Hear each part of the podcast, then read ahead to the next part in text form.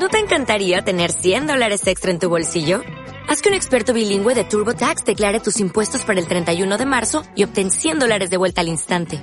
Porque no importa cuáles hayan sido tus logros del año pasado, TurboTax hace que cuenten. Obtén 100 dólares de vuelta y tus impuestos con 100% de precisión. Solo con Intuit TurboTax. Debes declarar para el 31 de marzo. Crédito solo aplicable al costo de la presentación federal con TurboTax Full Service. Oferta sujeta a cambios o cancelación en cualquier momento. Advertencia. El siguiente podcast puede contener lenguaje soez y ofensivo, así como referencias a humor negro, xenofobia, racismo, misoginia, homofobia, machismo, necrofilia, zoofilia, coprofagia, pedofilia y política en general. Se recomienda a los oyentes que sean sensibles a esta clase de humor que se abstengan de escuchar este segmento. Si a pesar de estas advertencias deciden seguir escuchando, ajo y agua.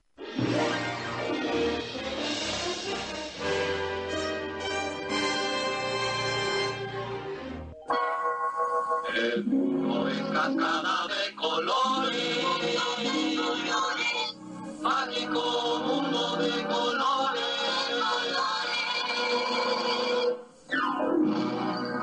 Aventuras en Tondilandia. El mágico mundo del color. Muy bien.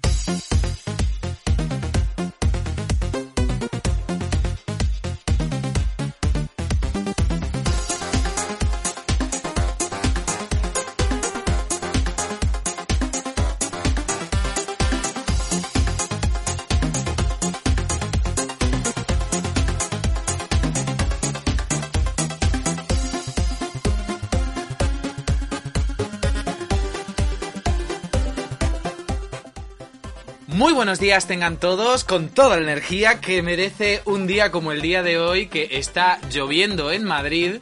Claro que si nos estáis escuchando, por ejemplo, en, yo qué sé, en el 30 de junio, os va a parecer una cosa como muy rara, pero nosotros estamos a día 25 de abril que estamos grabando. Nunca mencionamos las fechas, pero bueno, como estoy diciendo que está lloviendo, hay que decir que en abril aguas mil y en el caso de, de Madrid este año, la verdad es que está haciendo honor al dicho popular y está lloviendo bastante y además llueve siempre los fines de semana, que es cuando me junto con mi mejo Javi Bowles a hacer este maravilloso programa que se llama Aventuras en Pompilandia. Muy buenos días, Javi Bowles. Muy buenas tardes, buenas noches, buenos días, buenas... ¡Oh! Te comías! Pues estamos aquí 25 de abril. Fum, fum, fum, fum. O sea, 25 de abril, San Fermín. Estamos aquí en un día lluvioso madrileño, muy ayusito todo. Y- Ayusi. A, a la Yusi, que como dijo mi amiga la Josa, la Yusi tendría que tener una amiga que se llame la Glossy y la Highlighter. Vale, y la Y estamos, highlighter. nada, pues aquí deciros que el día 23 fue San Jordi en, en Cataluña, que es uno de los días más especiales y para mí es como el día de, de San Valentín real, porque es un día precioso en la que se regala un libro, una rosa y hay detrás una leyenda muy bonita. Nada, quiero decirles a mis compatriotas eh, feliz diada de San Jordi y, y que bueno. Y también felicidad a todos los Jorges que nos escuchen. Yo le mandé un saludo a mi papá, que se llama Jorge, así que le Jorge mandé un Washington. besito. Jorge Washington. Le mandé un besito porque es el día de San Jorge. Y nosotros, pues, nos dedicamos a hacer esta aventura semanal que va camino de cumplir un año. Va camino de cumplir Poquito una- a poquito, poquito falta. Falta un mes Sí. y poco. Eh, queda poquito para hacer un año y haremos unos cambios, haremos un programa especial, ya os contaremos más adelante, ¿vale? Porque todavía tenemos que perfilar. Tengo que preguntarte una cosa. Tu padre se llama Jorge Washington. Sí. ¿Le llamabais en casa Washi Washi? No, no, no, no. Le llamábamos George Washington porque él era el padre de la Constitución norteamericana. Vale, Lo vale, que es pasa que- es que vivía en Montevideo de incógnito. O sea, creo que si algún día conozco a tu padre le voy a decir, señor Washi Washi. Señor Washi Washi, además, bueno, eh, comentarte para los que no lo sepáis que estos nombres como Washington o Walter, por ejemplo, son muy típicos de Uruguay, pero solo de Uruguay en toda Latinoamérica, porque cuando una persona se llama Wilmar, Walter o Washington, los argentinos, por ejemplo, se ríen mucho porque saben que es un uruguayo. O sea, lo saben y se ríen mucho de ese tema. Pero bueno, independientemente de eso, nosotros el día de hoy tenemos otra aventura más en Pompilandia, día lluvioso, día de de campaña electoral, estamos a piques también de tener una campaña electoral. He de decir, voy a adelantar, la semana que viene, a pesar de que nosotros casi nunca tocamos demasiado en profundidad el tema de la política, Qué falsa eres, yo tía, la, más falsa. la semana que viene me voy a lanzar. Me voy a lanzar y vamos a hablar de política, vamos a hablar de cosillas de política. No voy a adelantar mucho más, pero ya estoy preparando un informe seminal. es más falsa que unas uñas Postizas. postizas. ¡Hola, muñequita! Pero no es lo que toca el día de hoy, así que luego vamos a decir cuál es el menú del día, pero antes tenemos que decirle a nuestros oyentes lo primero que les tenemos muy en cuenta en el feedback que nos dan. ¿Vale? Entonces Vale. nosotros les animamos a que todos los que nos escuchen que no se corten un pelo en hacernos sugerencias de cosas que crean que tenemos que cambiar o que podríamos cambiar para mejorar el programa, hacerlo más interesante, hacerlo más, eh, más Di- ágil. Más ágil, más corto, más dinámico. Aunque a ti te cueste, y yo sé que este proceso, y yo he puesto una fecha para este cambio, ¿vale? Eh, y yo sé que esto te va a costar, pero Si que yo soy el que va más animada. Pero qué falsa eres, o sea, o sea, luego entre, luego después de micrófonos, tío, o sea, la tía está en plan putos fans nuestros. puto fan, los la- la puta Brian.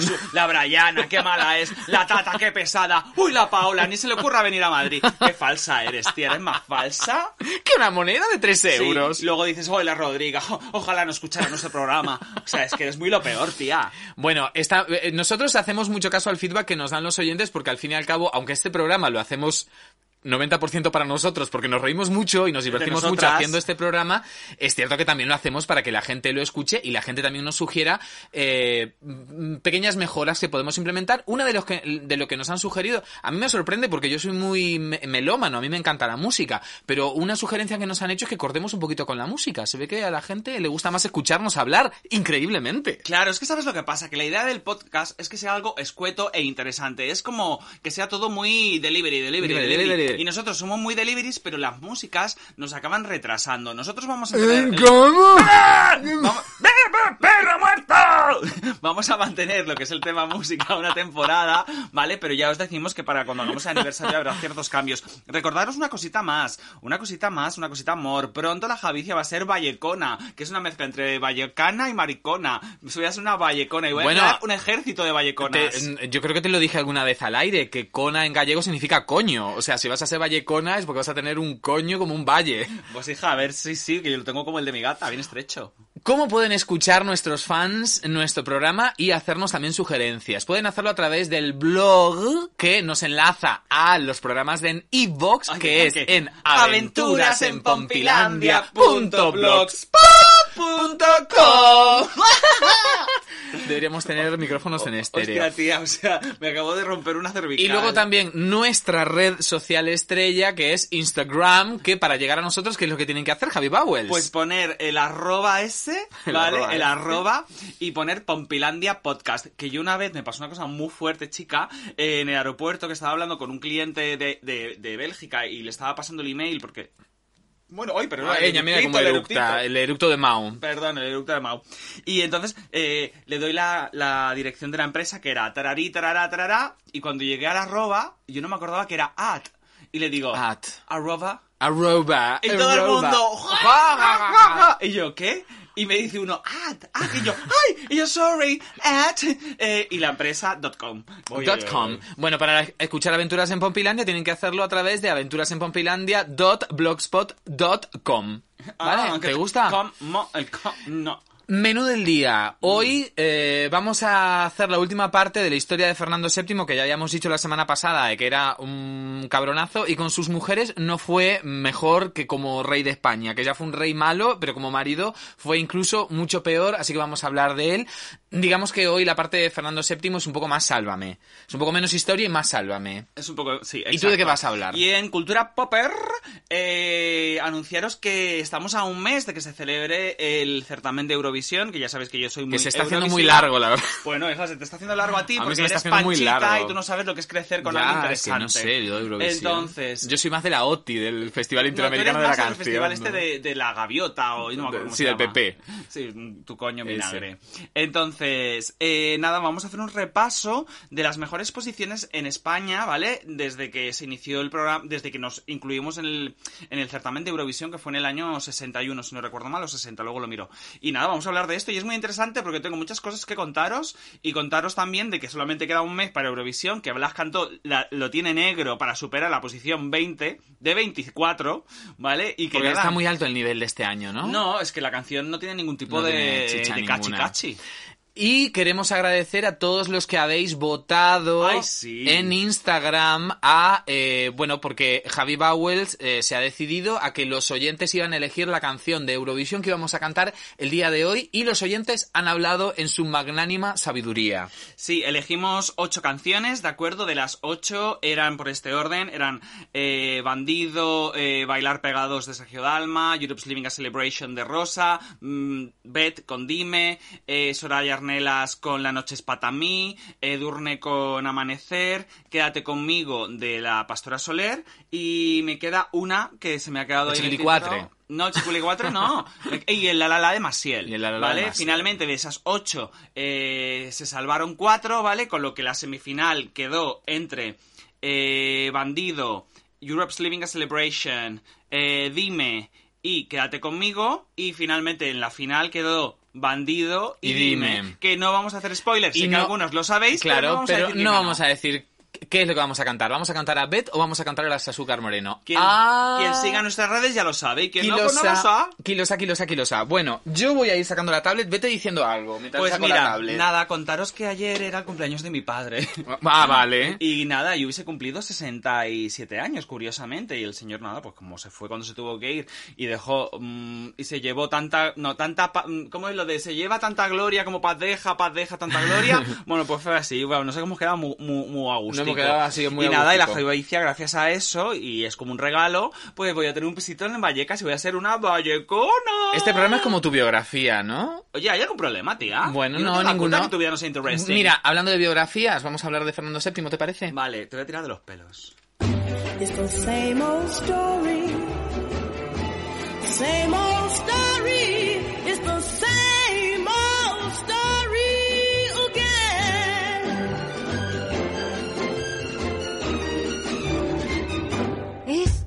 ¿Qué me estás contando?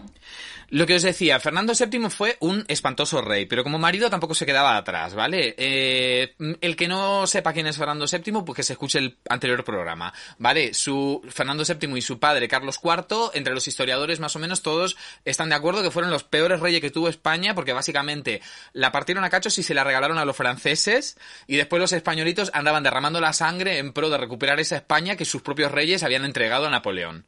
Con eso ya lo resumo todo. Bueno, hija, 40 pues- minutos de programa anterior ya lo resumí en, Sí. en 20 segundos. Sí, sí, porque era muy interesante, lo que pasa que se hace Era denso, pero era estaba- denso. Pero estaba muy bien explicado, lo cual siempre ayuda. Y ahora pues vamos a un poco con el cotilleo. El cotilleo. Con 18 añitos, ¿vale? Lo casan con una prima hermana suya, María Antonia de Nápoles, de su misma edad. Ya sabes que los Borbones, todos entre ellos. Todos entre ellos y luego nos quejamos de que Elena sea de De- Formentera. sea como, como es.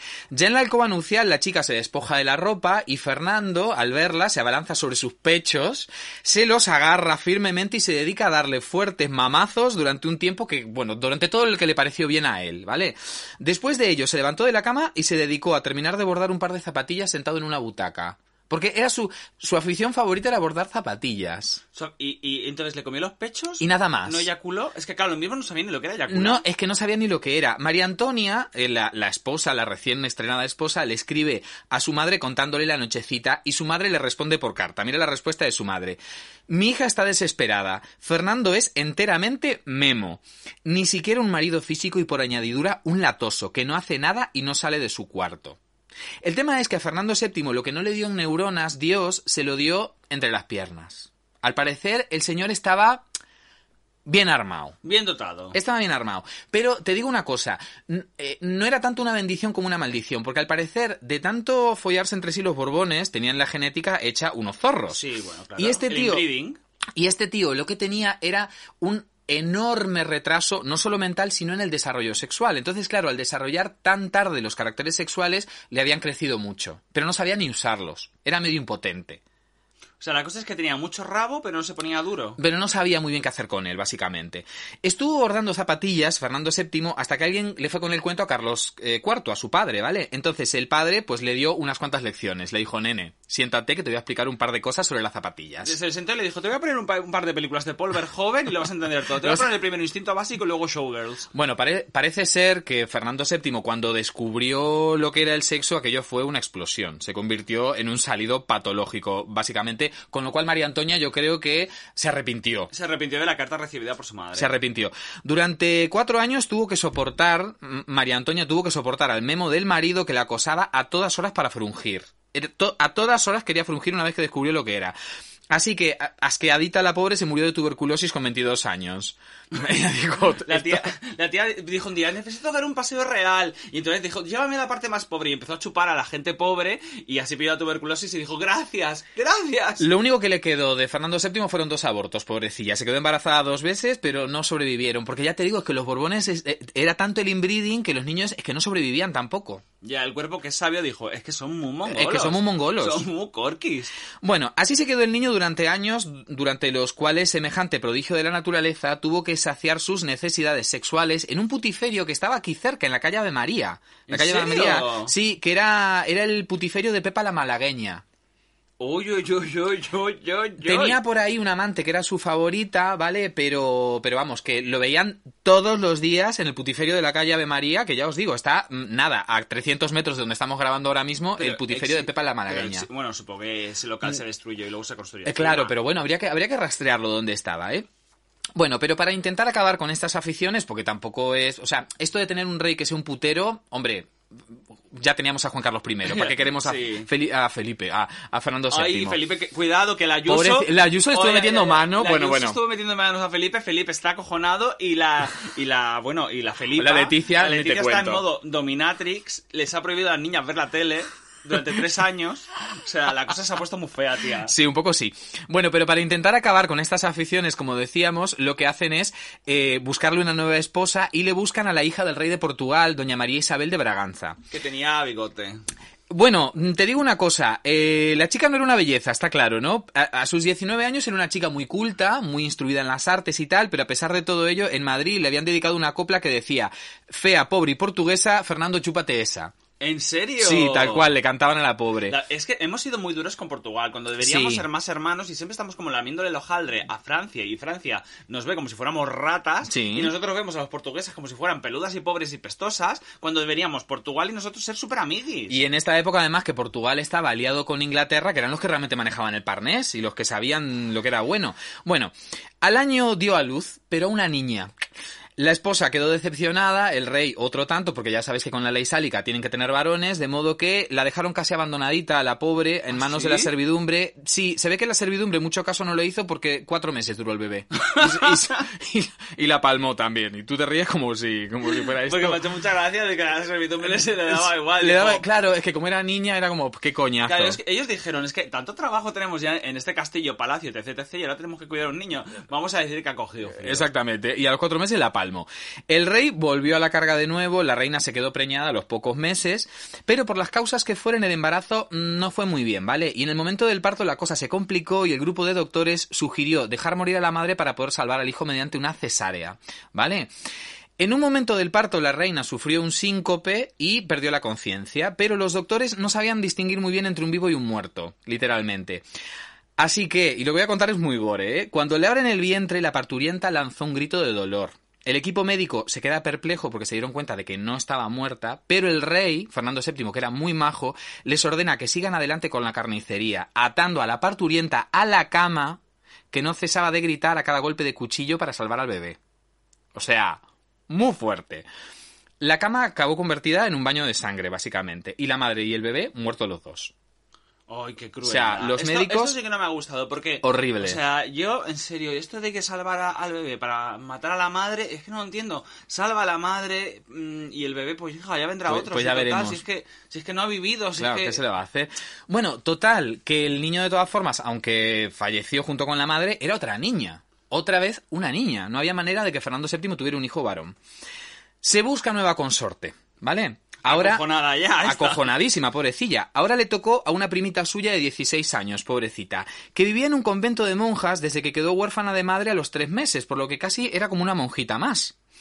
Durante su viaje desde el monasterio a orillas del río Elba hasta España, porque esta era alemana, se esforzaron en enseñarle el idioma, pero se olvidaron de explicarle lo que le esperaba. Entonces la monjita no sabía muy bien lo que se le venía Ay, encima. pobre mía. Y así llegó la noche del mariceo, ¿vale? La noche en la cual mm, eh, eh, venía el washi-washi, ¿no? Todo lo relatado lo cuenta eh, el escritor Próspero de Merimée a su amigo el poeta Stendhal de esta manera. Voy a leer la carta. Esto la- es real. Esto es real. Esto es una carta que le escribe, puta. que le escribe Próspero de Merimée al poeta Stendhal contándole la historieta. Según la dama por quien sé la historia, su miembro viril es fino como una barra de lacre en la base y tan gordo como el puño en su extremidad. Además, tan largo como un taco de billar. Un poco de color le estaba dando. Es por añadidura el rijoso más grosero y desvergonzado de su reino. Ante esta horrible vista, la reina creyó desvanecerse, y fue mucho peor cuando comenzó a toquetearla sin miramientos. La reina se escapa de la cama y corre por la habitación dando grandes gritos. El rey la persigue, pero como ella es joven y ágil y el rey es gordo, pesado y gotoso, Por encima era gordo ya. Sí, sí, claro. El monarca se caía de narices, tropezaba por los suelos, vamos, un cuadro. En resumen, y sigo leyendo, el rey encontró ese juego muy tonto y montó en espantosa cólera. Llama, pregunta por su cuñada y por la camarera mayor y las trata de P y de B. Así tal cual lo cuenta el... ¿Qué es el- P y de B? Supongo que de puta y de B, no sé, será de buarras con una elocuencia muy propia de él. Y por último les ordena que preparen a la reina dejándoles un cuarto de hora para ese negocio. Luego se pasea en camisa y zapatillas por una galería fumándose un cigarro. Y dice el cronista, no sé qué demonios dijeron esas mujeres a la reina. Lo cierto es que le metieron tanto miedo que su digestión se vio perturbada. Cuando volvió el rey y quiso reanudar la conversación en el punto en que la había dejado, ya no encontró resistencia. Pero a su primer esfuerzo por abrir una puerta, guiño guiño, codazo codazo, abrióse con toda naturalidad la puerta de al lado y manchó las sábanas con un color muy distinto al que se espera después de una noche de bodas. Básicamente la niña se cagó.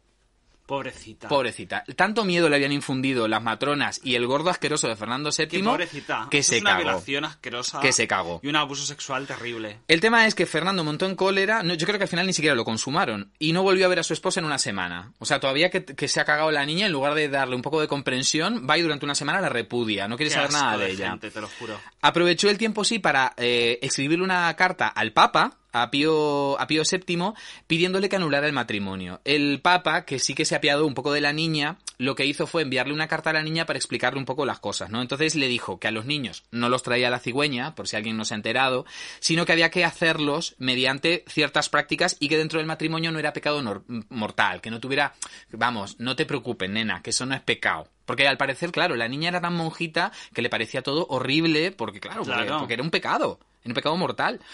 Bueno, medio como que la convencieron al final. Estuvieron 10 años casados, ¿eh? A pesar de todo. Pero no hubo embarazo. No hubo embarazo. La reina se dedicó a escribir poesías de contenido político con títulos tan sugerentes como Muera la Constitución. No sé si no era Rocío Monasterio, favor, creo yo. Por favor. Y bueno, siguió siendo muy tímida y muy beata hasta que se murió de una fiebre con 26 años en 1829, que ya sabes que en esa época la gente es que no duraba mucho. la la gente verdad. se moría pues de la noche a la mañana, porque claro. Bueno, en ese año Fernando ya tiene 45 pirulos, que ya es mucho, pues ya es mucho, no tiene descendencia y España no tiene heredero al trono. Así que ese año se casa con María Cristina de las dos Sicilias, que era sobrina suya también. Con la sobrina le iba mejor que con las primas.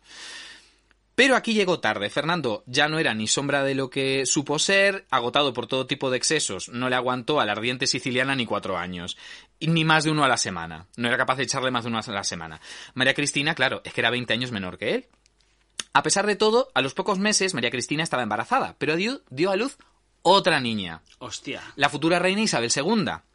Y el segundo embarazo tardó dos años en llegar, otra niña, Luisa Fernanda.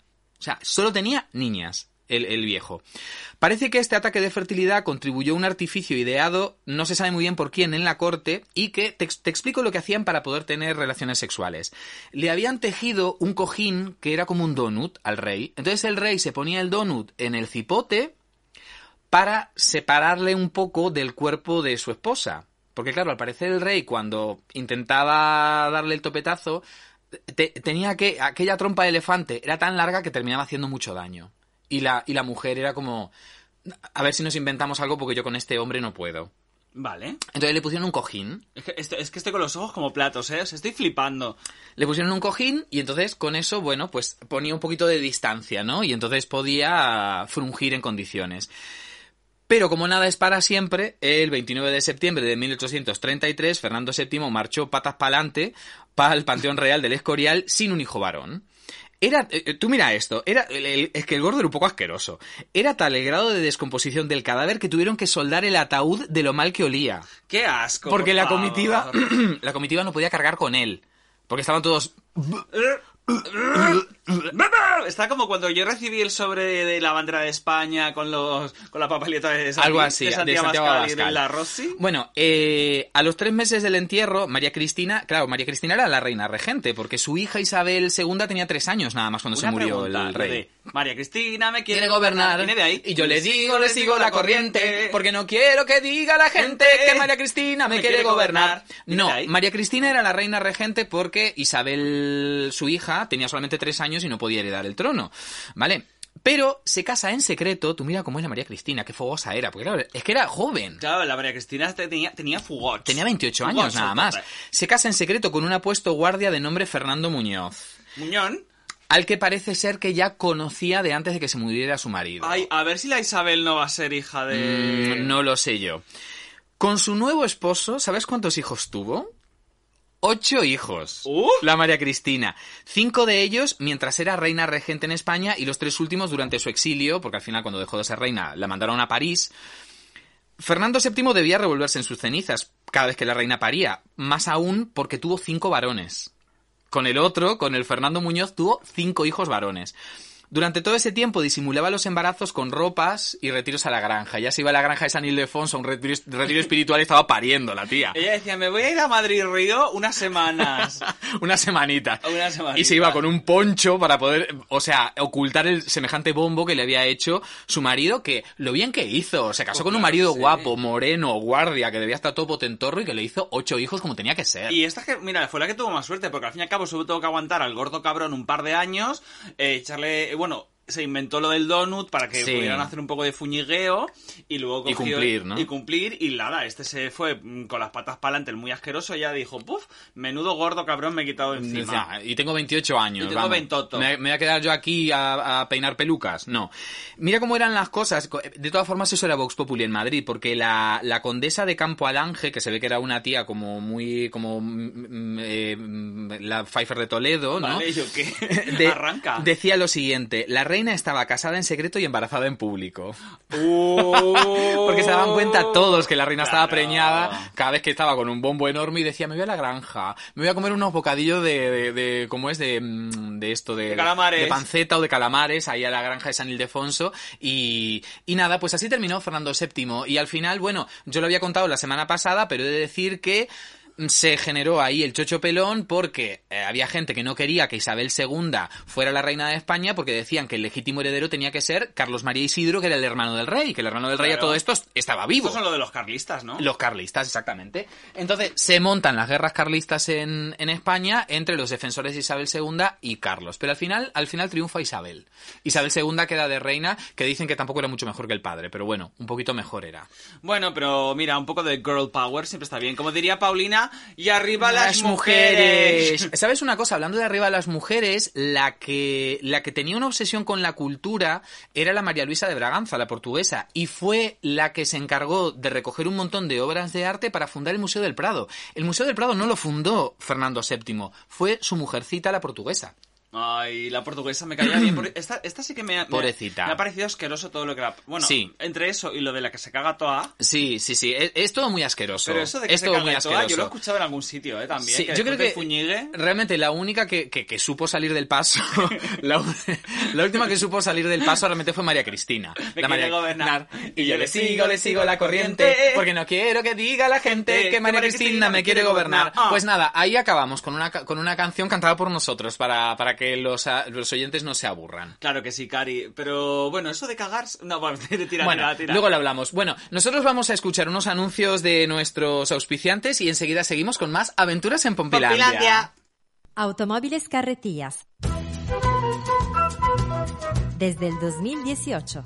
Vendemos coches rotos, robados y un poco quemados. Ven a visitarnos y si te llevas el coche con el cadáver en el maletero, te hacemos un 25% de descuento. Automóviles Carretillas. No nos busques en Google Maps. que ya sabemos dónde vives. Cultura Popper.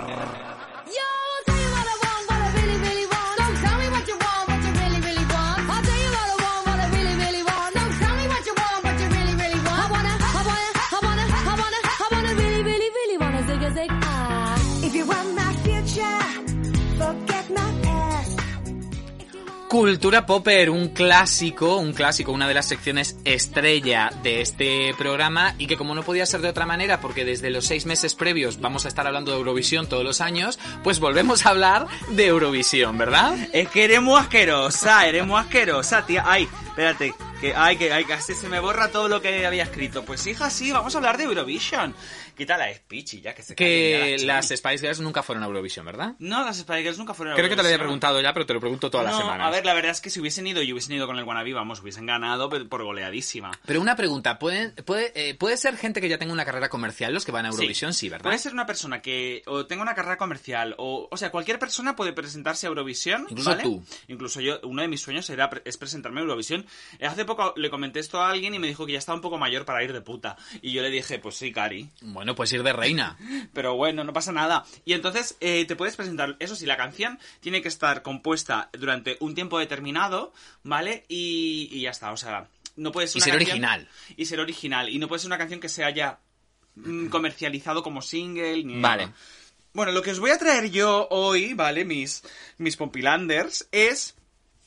Eh, así como la otra vez estuvimos hablando de las peo- los peores puestos en los que ha estado España eh, en Eurovisión, os voy a hablar de lo que son los mejores puestos. Hoy ¿vale? vamos más en positivo, ¿no? Hoy vamos en positivo, pero eso no significa que no vayamos a Mira, reír. Este es el cojín de Fernando VII. ¡Ay, qué bonito!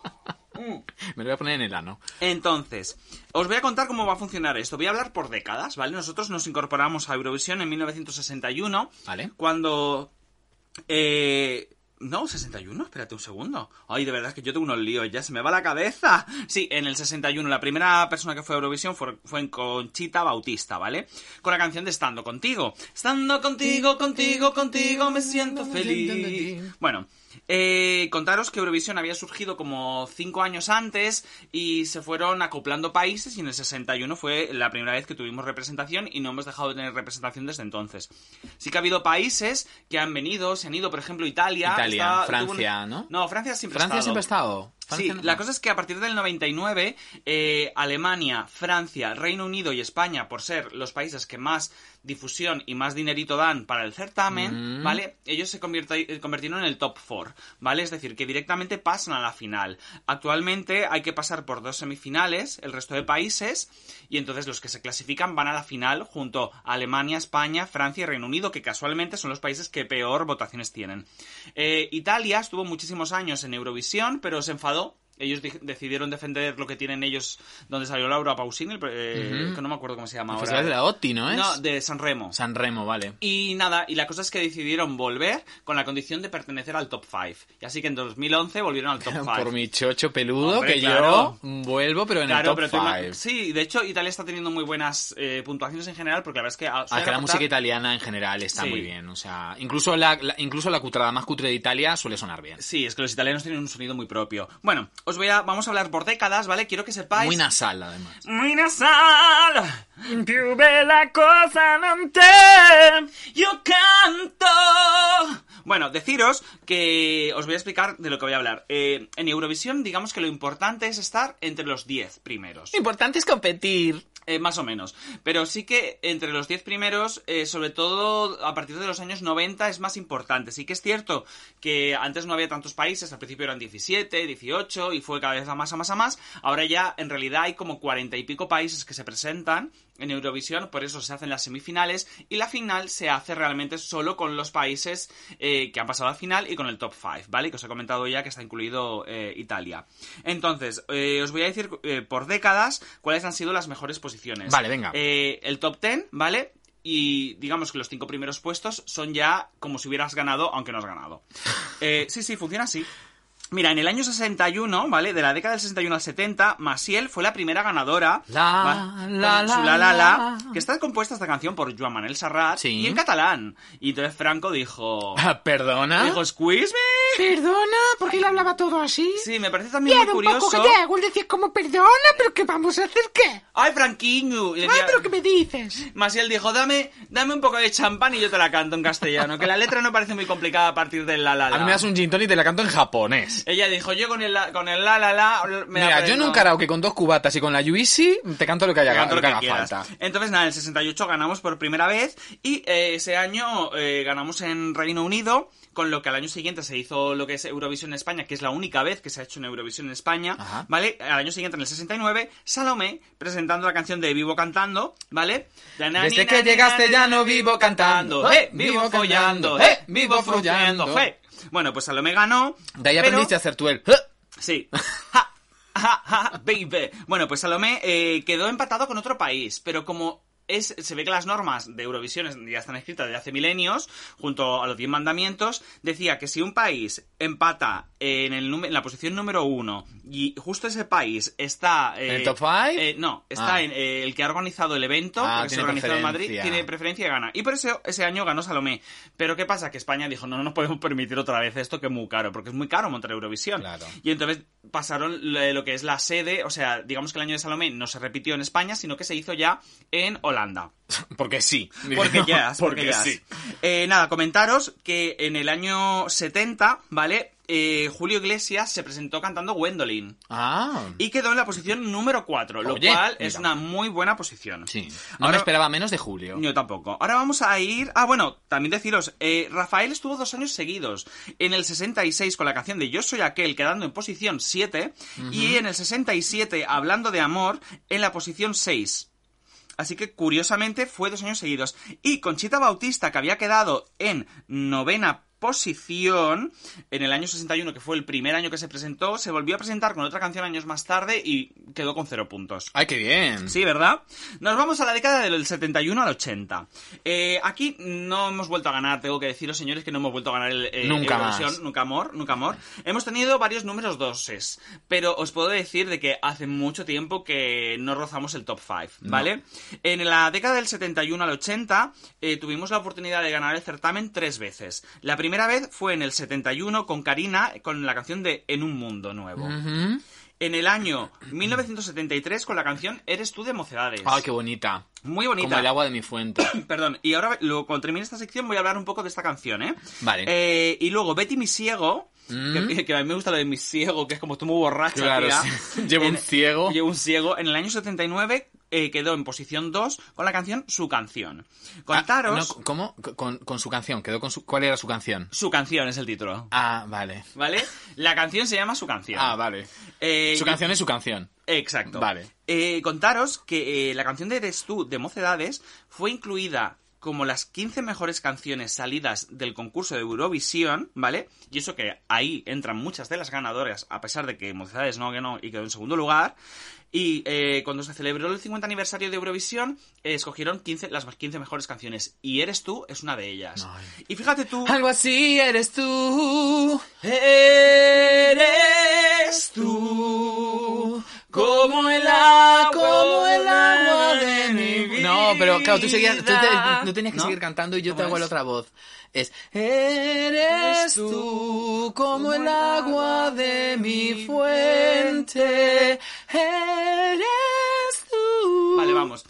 Eres tú como el agua de, agua mi de mi fuente. Ya está, ¿ves? Así sí. Un día la vamos a cantar.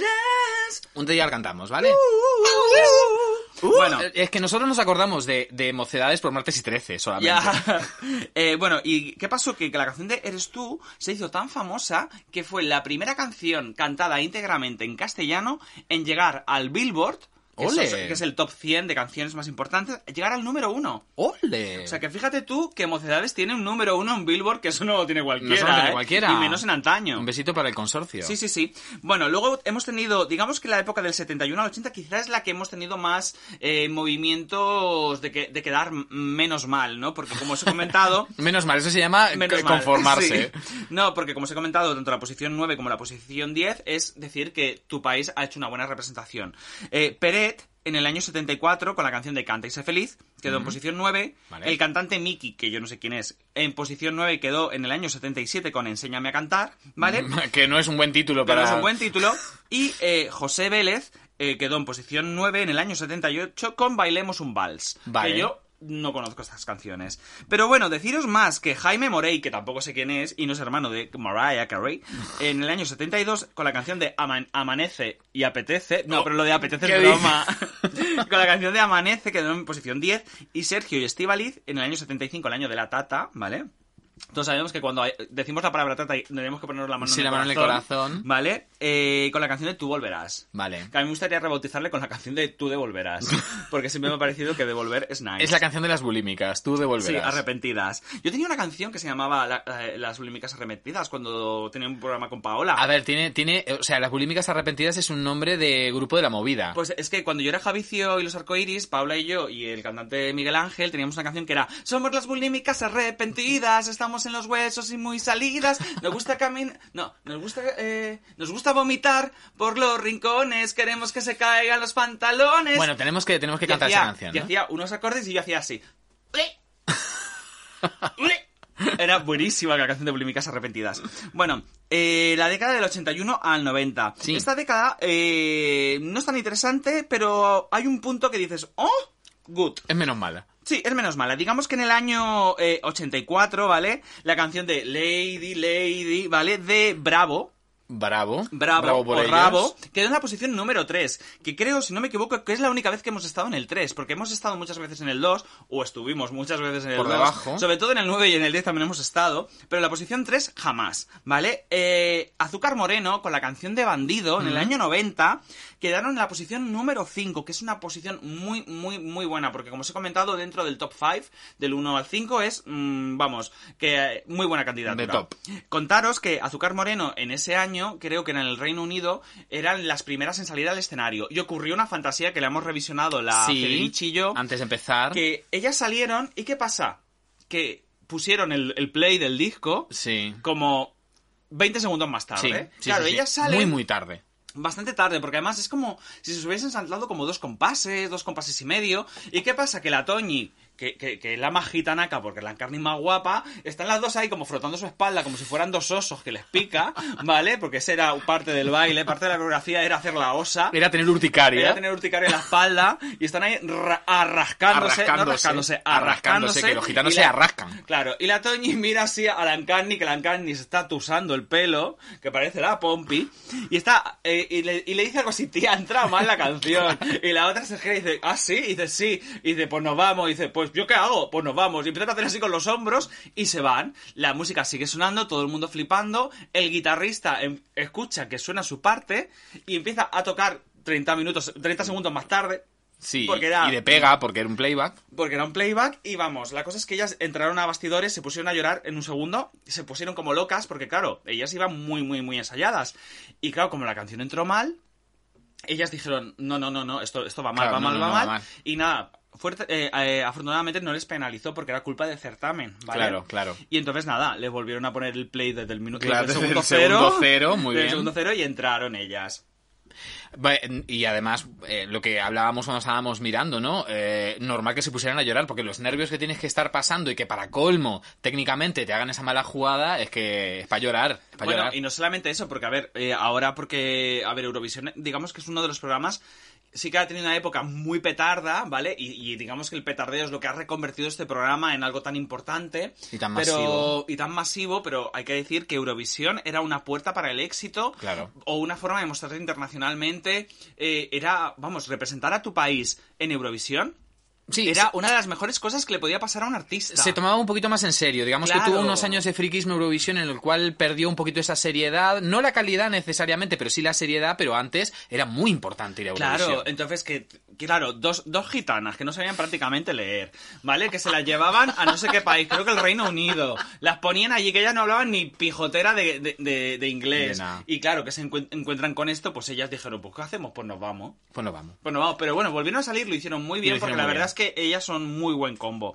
Nada, ellas quedaron en la posición 90, como os he comentado, en número 5. En la posición 90. Perdón, en, en el año 90, en la posición número 5, con Azúcar Moreno. eran tan buenas que concursaban 20 y quedaron 90. Y quedaron 90.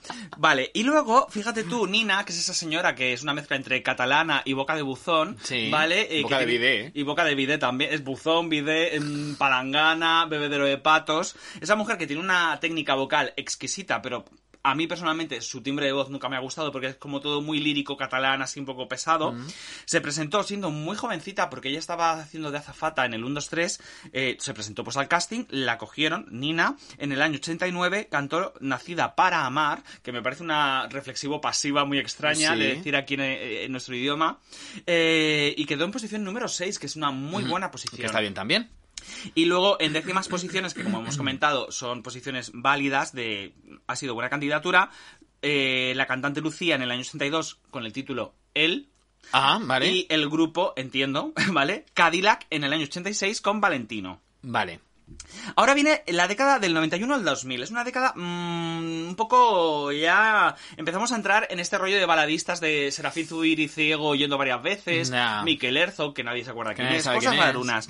Bueno, llegamos al número 2. Esta ha sido la última vez que hemos llegado al número 2 con Anabel Conde en el año 95 con la canción Vuelve conmigo, que cuando termine este, esta década voy a contar un par de cosas que le pasó. Vale. ¿Vale? En eh, posición número 4 quedó Sergio Dalma en el año 91 con Bailar Pegados. Bailar Pegados, que es una canción sobre siameses. que es una canción sobre meses, ¿vale? Que se van a operar Sí. eh, y va a haber sangre y uno se muere.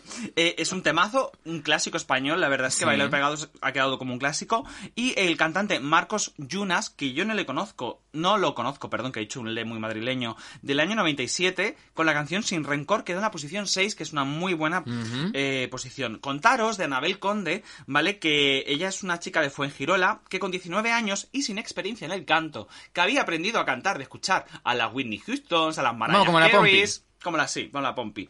Eh, nada, se presenta así a un casting, la había, había cantado en un par de bares, en un par de sitios, se presenta a un casting y claro, y graba una demo de esta canción. Y esta demo llega a Televisión Española. Y claro, Televisión Española escucha eso y dice, ¿esto Uy, qué esto- es? esto es Eurovisión. una bomba, esto, Esto es es una Eurovisión bomba. total. Pero qué voz más bonita, qué bien canta esta chica, ¿vale? Así que Televisión Española eh, Mm. decidió pues reunirse con ella. Todo, ella tuvo que pagarlo todo, ¿eh? Eh, ella fue a la reunión con Televisión Española eh, y la vieron y la chica pues era un poco feíta. La verdad, un poco Mm, gordita, un poco como la- como y entonces llegaron y se empezaron a reír de ella. Ay. Y le dijeron algo así como, Buah, tú vas a ser la que cantas así. Y entonces la tía puso, le dio al play, al playback, se puso a cantar y dijeron, coño, esta tía qué voz tiene. Bueno, la enviaron al país de... Esa como la de Factor X, la inglesa, como es la... la, ah, sí, la Susan... no, Susan Boyle. Susan, Susan, Boyle. que de pronto Pues- la ve la gente aparecer con una pinta de ama de casa venida menos y cuando la tía se pone a cantar, o sea, se tienen que comer sus palabras y sus observaciones todos los que están escuchándola. Sí, sí, bueno, pues pasó eso. ¿Qué pasó? Que finalmente decidieron que Anabel Conde fuera a representar a Eurovisión en el año 80, eh, 95, perdón, con este tema que cosa compuso finalmente. Le obligaron a se ser bulímico unos meses antes para Pues, que se pusiera bueno, en probablemente. forma. Con este tema que se llama Vuelve conmigo. Y nada, ella cuando llegó a este país, o sea, ella cuando fue a la representación, no le pagaron el hotel donde quedarse, lo tuvo que pagar ella de su bolsillo. Madre mía. ¿Vale? O sea, se portaron con ella muy mal. De hecho, a día de hoy, ella todavía no ha recibido el dinero por representar a España en el año 95 ¿Qué dices? quedando en la segunda posición, que es, o sea, que hace más de 30 años que, eh, o sea, hace 30 años que nadie consigue esa posición, ¿vale? Eh, hasta eh, hubo tuvo problemas porque parece ser que algunas personas se de televisión española o de una discográfica esto no me ha quedado muy claro se intentó sobrepasar con ella causando o sea causando un problema de esto cuando terminó el concurso ¿eh? Eh, ella quedó en posición segunda y estaba muy contenta con lo que esto le iba a garantizar tener una carrera en. España porque coño o sea qué suerte has tenido pero porque luego vamos a escuchar la canción porque lo hizo muy bien ¿Y qué pasó? Que cuando la discográfica quebró, con lo que su disco no llegó a salir, y parece ser que había alguien en televisión española que le quería ma- manejar y mangonear y quería que pasara por el, por el aro, ella dijo que no, y el tío dijo, no, pues te vamos a cerrar todas las puertas, y jamás ha podido tener una carrera discográfica digna. Vaya. Se tuvo que auto, bueno, pues auto ¿Qué historias, no? Cuando, cuando, cuando le caes mal a alguien en televisión española, eh, mm, te, la, te la juegan, porque cuando hablaste tú de Operación Triunfo, ¿te acuerdas que hablaste de esta chica de Ainhoa? Que también le hicieron perrerías sí, sí. todas, todas. O sea que no le, hoy. no le caigas mal nunca a nadie en televisión española. Sí, porque además. Porque hace- te hunden, No ¿eh? hace mucho, pues Ainhoa tal estaba, eh, dijo algo de que se habían cumplido tantos años de cuando ganó ya el concurso y yo le escribí y ella fue tan linda de enviarme un audio, ¿te acuerdas? Sí. Y, los- y- y ella me dijo que sí, que, la que bueno, le habían hecho la vida imposible y que siguen haciéndole la vida imposible en muchos todavía. aspectos. Pero Vale. bueno, no quiero entrar ahí. La cosa es que esta chica lo pasó muy mal, ¿vale? Anabel Conde eh, ha intentado volver a representar Eurovisión siendo ya más mayor, no lo ha conseguido. Mm, bueno, estuvo estudiando canto en el Reino Unido. La verdad es que es una persona que cuando escuchamos la canción, porque además he puesto el directo que hizo cuando se presentó en Eurovisión, os va, os va a sorprender. El tema es muy guay, ¿vale? Eh, nada, contaros que tuvo esta mala suerte y que Fuengirola decidió finalmente por un una plaza su nombre. Ah, eso qué me parece muy bonito. sea, eso me, me parece muy bonito. Es más, Fuengirola decidió, como Italia, no volver a presentarse a Eurovisión. No, hostia, cuando fue a Andorra. Qué risa cuando fue a Andorra con la cantante Gisela de Operación Triunfo cantando... eh, ay, ¿cómo se llama? en andorrano, además. No, en catalán. Bueno, da igual, no me acuerdo el tema. Esta época es, digamos, la época en la que... re- Sé que vamos un poco mal de tiempo, pero... Sí, un poquito mal vamos, pero, no bueno, pasa nada. nada. Tú la semana pasada hiciste lo que te salió del coño. Pero si no te estoy reprochando nada. No, porque te veo Tenemos que pelear al aire. Mira, es no, que yo te conozco. No, estoy solamente controlando. En la década del 2000 al 2010 es una época muy interesante porque digamos que eh, la época de los voy a bajar el 90... En la época de los 90, qué perra eres, perra mala. Eh, en la época de los 90 hubo como un bajón de la calidad, todo ya empezó a volverse muy esperpéntico, etc, etc, etc. Y en el año 2000, vamos, Eurovisión, nadie veía Eurovisión. O sea, nadie la veía, al menos en nuestro Ya. país. Sí que es cierto que Eurovisión es muy famosa en otros países de otros continentes, porque hay que recordar que lo ven 500 millones de personas el programa. Bueno, y además en los países de Europa del Este, además tiene como bastante Bueno, tirón porque- también. Bueno, porque se presenta toda Europa del Este. claro. Pero en Australia, por ejemplo, se ve, por eso actualmente eh, participa, porque lo han invitado. Vale, las posiciones del 2000 al 2010. La mejor posición la tiene David Civera. Ajá. Con la canción de Dile que la quiero, que siempre fui sincero. Quedó en posición número 6, que está muy Oye, bien. que está muy bien. Luego vino el factor Operación Triunfo, que eh, nada, ahí fue cuando eh, eh, Televisión Española le empezó a venir dinero, dinero, porque crearon el formato de Operación Triunfo. Rosa López, la granaina esta de Ozuka, me he equivocado. Bueno, se presentó con la canción de eh, en el 2002 de Europe's Living a Celebration, pero ¿qué pasa? Que como Rosa cantaba muy bien, pero era una persona tan insegura, ellos veían que la presión no, iba- no iba a poder. Así que decidieron que los coristas fueran David. Bisbal, David Bustamante, Gisela, Geno y Chenoa, eh, ¿no? Chenoa. Chenoa. Y fueron un poco de soporte de Rosa, porque si no Rosa no hubiese podido con todo eso. ¿Tú no, ¿Tú no crees que el hecho de que esa canción tuviera una letra que era casi como un peloteo hacia Europa no le ha jugado incluso en contra? ¿No crees que la gente lo vio como un peloteo y dijo, "Ah, Rosa, que le den? Hombre, a ver, todo el mundo le decía, vas a ganar, y ella estaba, pues, claro, con la presión, porque la pobre es mongola. Pero bueno, quedó en posición número 7, que esto es muy Sí, que bueno. no- que no está mal. Al año siguiente, Beth Rodergas, ¿vale? Que quedó segunda en Operación Triunfo. Eh... Uy, creo que voy a estornudar. Bueno, si quieres podemos, Ay, puedo hablar, voy a hablar yo ahora de mis No, padres. ya está, ya está, ya está. Ah, vale. Beth Rodergas, que quedó segunda, eh, consiguió ir a Eurovisión un poco a, a regañadientes. A regañadientes, porque, porque- claro, ella era, ca- era catalana. De hecho, Televisión Española le prohibió hablar en catalán con sus padres. Y claro, hay gente en Cataluña que, A solo- que habla en castellano, pero que con su familia hablan en catalán. Es catalana y con rastas, tío. O sea, es una rebelde sin causa. Era una rebelde sin causa. Entonces fue con la canción Dime, que es una de las canciones más famosas a día de hoy. La ponen en una discoteca de maricones y se vuelven locas. Y entonces nada, Bueno, los maricones se vuelven locos con el la la la de Dime Maciel. llegó en la, en la- a la posición número 8, es decir, también una muy buena Bien. posición. La pena es que eh, Beth es de Suria, ¿vale? Que es un pueblecito y tal. Eh, y claro, como todo el pueblo se había volcado en esto, eh, un coche pasó y atropelló a una niña y la mató. Y entonces esto no se lo dijeron a Beth antes de salir al escenario. Sí, lo habías Pero contado en Nada más eh, terminar la, la actuación, se lo contaron y cuando terminó el programa estaba la chica destrozada, porque le dio mucha pena. Luego en el año 2004, un chico que había participado en Operación Triunfo 3, que es la edición más, más aburrida y desaparecida, ¿vale? Que se llamaba Ramón del Castillo, ya eh, fue con una canción que se llamaba Llenarme de ti, que a mí me suena cuando te Sí, preñan. sí, su- suena, son un poco Suena como, aguarreo preñado, Suena aguarreo, aguarreo. Y quedó posición 10, con lo que es la mejor, eh, digamos, son las mejores posiciones que hemos tenido eh, del 2000 década. al 2010, ¿vale? Eh, y contaros ya que pasamos a la última década, y ya os dejo tranquilos, que es del 2011 a 2021, ¿vale? Pero vamos a hacer así unas comillas Sí, muy grandes un- porque todavía 2021 no se ha celebrado, 2020 se canceló por la pandemia, Claro. que Blas Cantó fue elegido para ir con la canción de Universo, perdóname, perdóname, llevarme uni, universo. Ah. Y ahora voy a, hacer, voy a llevar una que es Voy a llevarme la nina. Bueno, un horror. Bueno, las mejores posiciones solamente han sido dos. Dos de Dos. diez.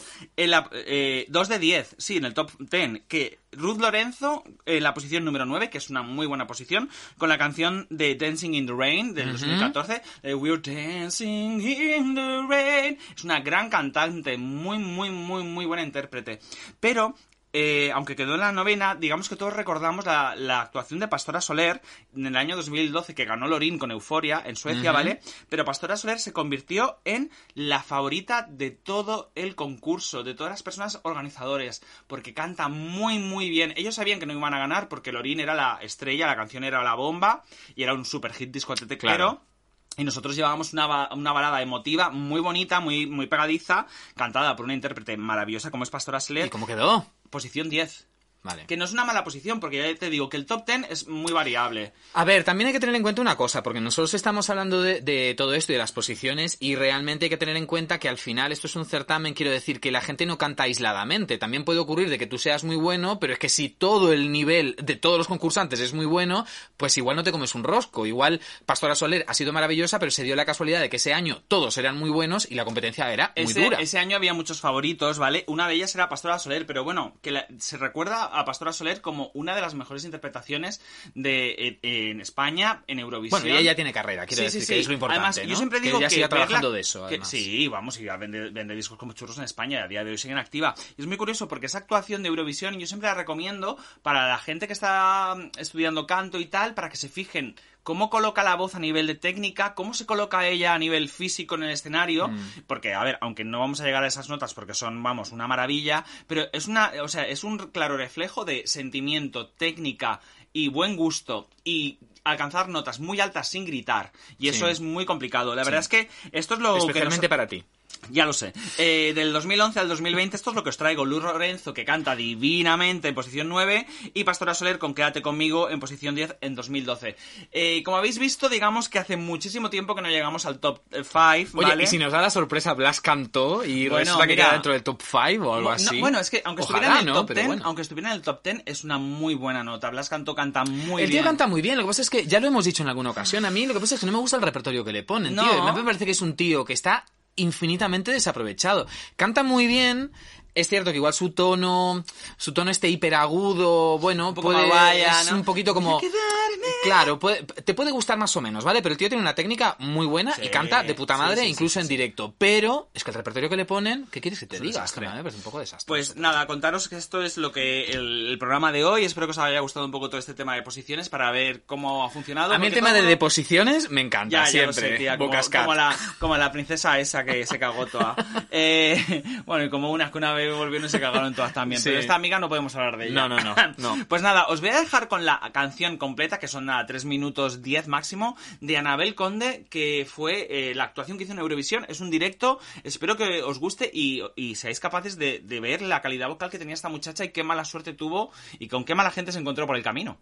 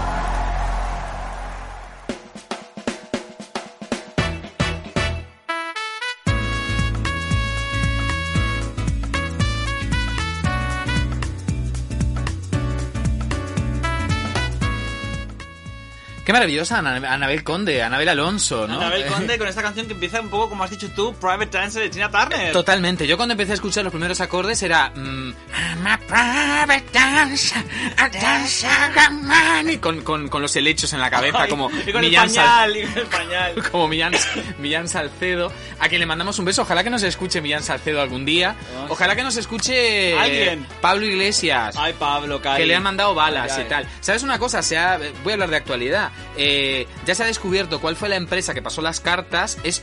Bueno. ¿Te cuento? Cuenta. ¿Te cuento? Espera, voy a, voy a bajar la música.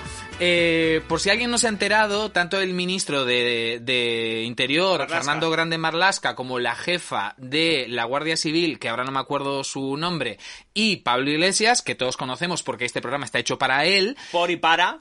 Recibieron unas cartas amenazantes, eh, cada una de ellas traía unos, eh, unas balas, o sea, no cartuchos, traía balas, porque en algunos sitios se decía cartucho, no, traía las balas completas. Y hay mucha gente, hay mucha gente, y especialmente los derechones de siempre, que estaban dudando de la veracidad de estos asuntos, porque decían, ¿cómo se puede colar en correos, efectivamente, una carta con balas? Bueno, pues ya se ha encontrado, eh, es una subcontrata que trabaja para el centro de distribución de correos de Vallecas, Sí. ¿vale? Y se ha encontrado incluso a la persona que dejó pasar estas cartas. Buah, se le va a caer el pelo, ¿eh? Correos le ha metido una multa directamente, no a la persona, sino a la empresa eh, que terceriza este servicio de seguridad y han pedido que a la persona se le despida fulminantemente. Fulminantemente, pero ya se ha encontrado. Ya se ha encontrado por dónde pasaron esas cartas. Se dejaron en un buzón las recogió alguien, un cartero las recoge del buzón, las manda al centro de distribución y en el centro de distribución es donde se rompe, digamos, la cadena de seguridad.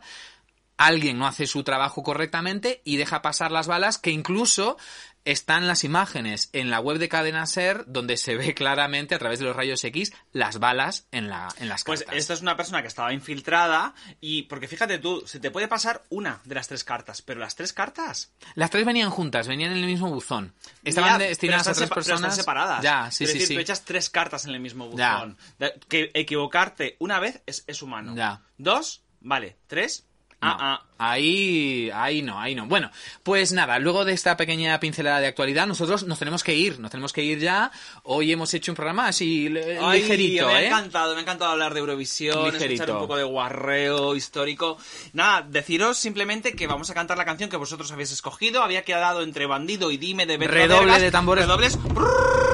Y la canción ganadora para ser cantada en Pompilandia por Federici y por Javicia es 3, 2, 1 y ¡Bandido! Vamos a ser Toñi y Encarna. Encarni. Yo soy Encarni, Encarni y Toñi. Vamos a cantar entonces Bandido, dedicado a todos nuestros eh, Pompifans, a los cuales les agradecemos infinitamente por haber participado en esta encuesta y por estar ahí y por escucharnos y también, como decíamos al principio, por darnos feedback y por darnos sugerencias para que el programa sea cada día mejor, cada día más divertido, cada día más ágil y que os guste cada día más, que al final es por lo que nosotros trabajamos. Y a ver si al final un día conseguimos aligerar los tiempos. También os voy a contar otra cosa, eh, antes de que se me olvide, que se me está yendo de la cabeza. ¡Ay, que se me va, que se me va! Con lo bien que yo había terminado. Ya, tía, ya la cagado, pero ya ahora haces otra La has cagado como la portuguesa, no te como la otra. Eh, pues nada, chicos, un besito. Chao, Tú con tal de Caris. quedarte con la última palabra, es que No, venga, despide el programa, que se me ha olvidado. Adiós. Venga, un besito muy grande para Adiós. todos y muchas gracias por estar ahí. Gracias. Sí, no sé, tía. Siempre de último.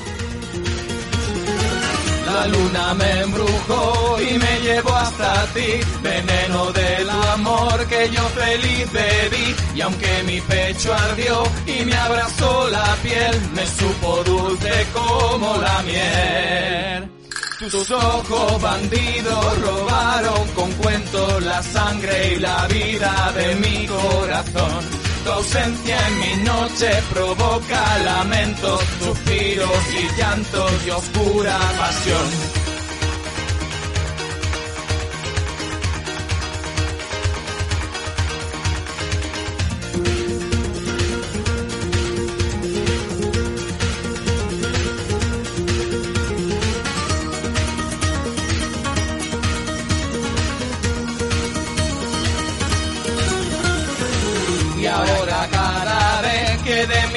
Te vas, siento el dolor crecer más y más. Tus ojos bandidos robaron con cuentos la sangre y la vida de mi corazón. Tu ausencia en mi noche provoca lamentos, suspiros y llanto y oscura pasión.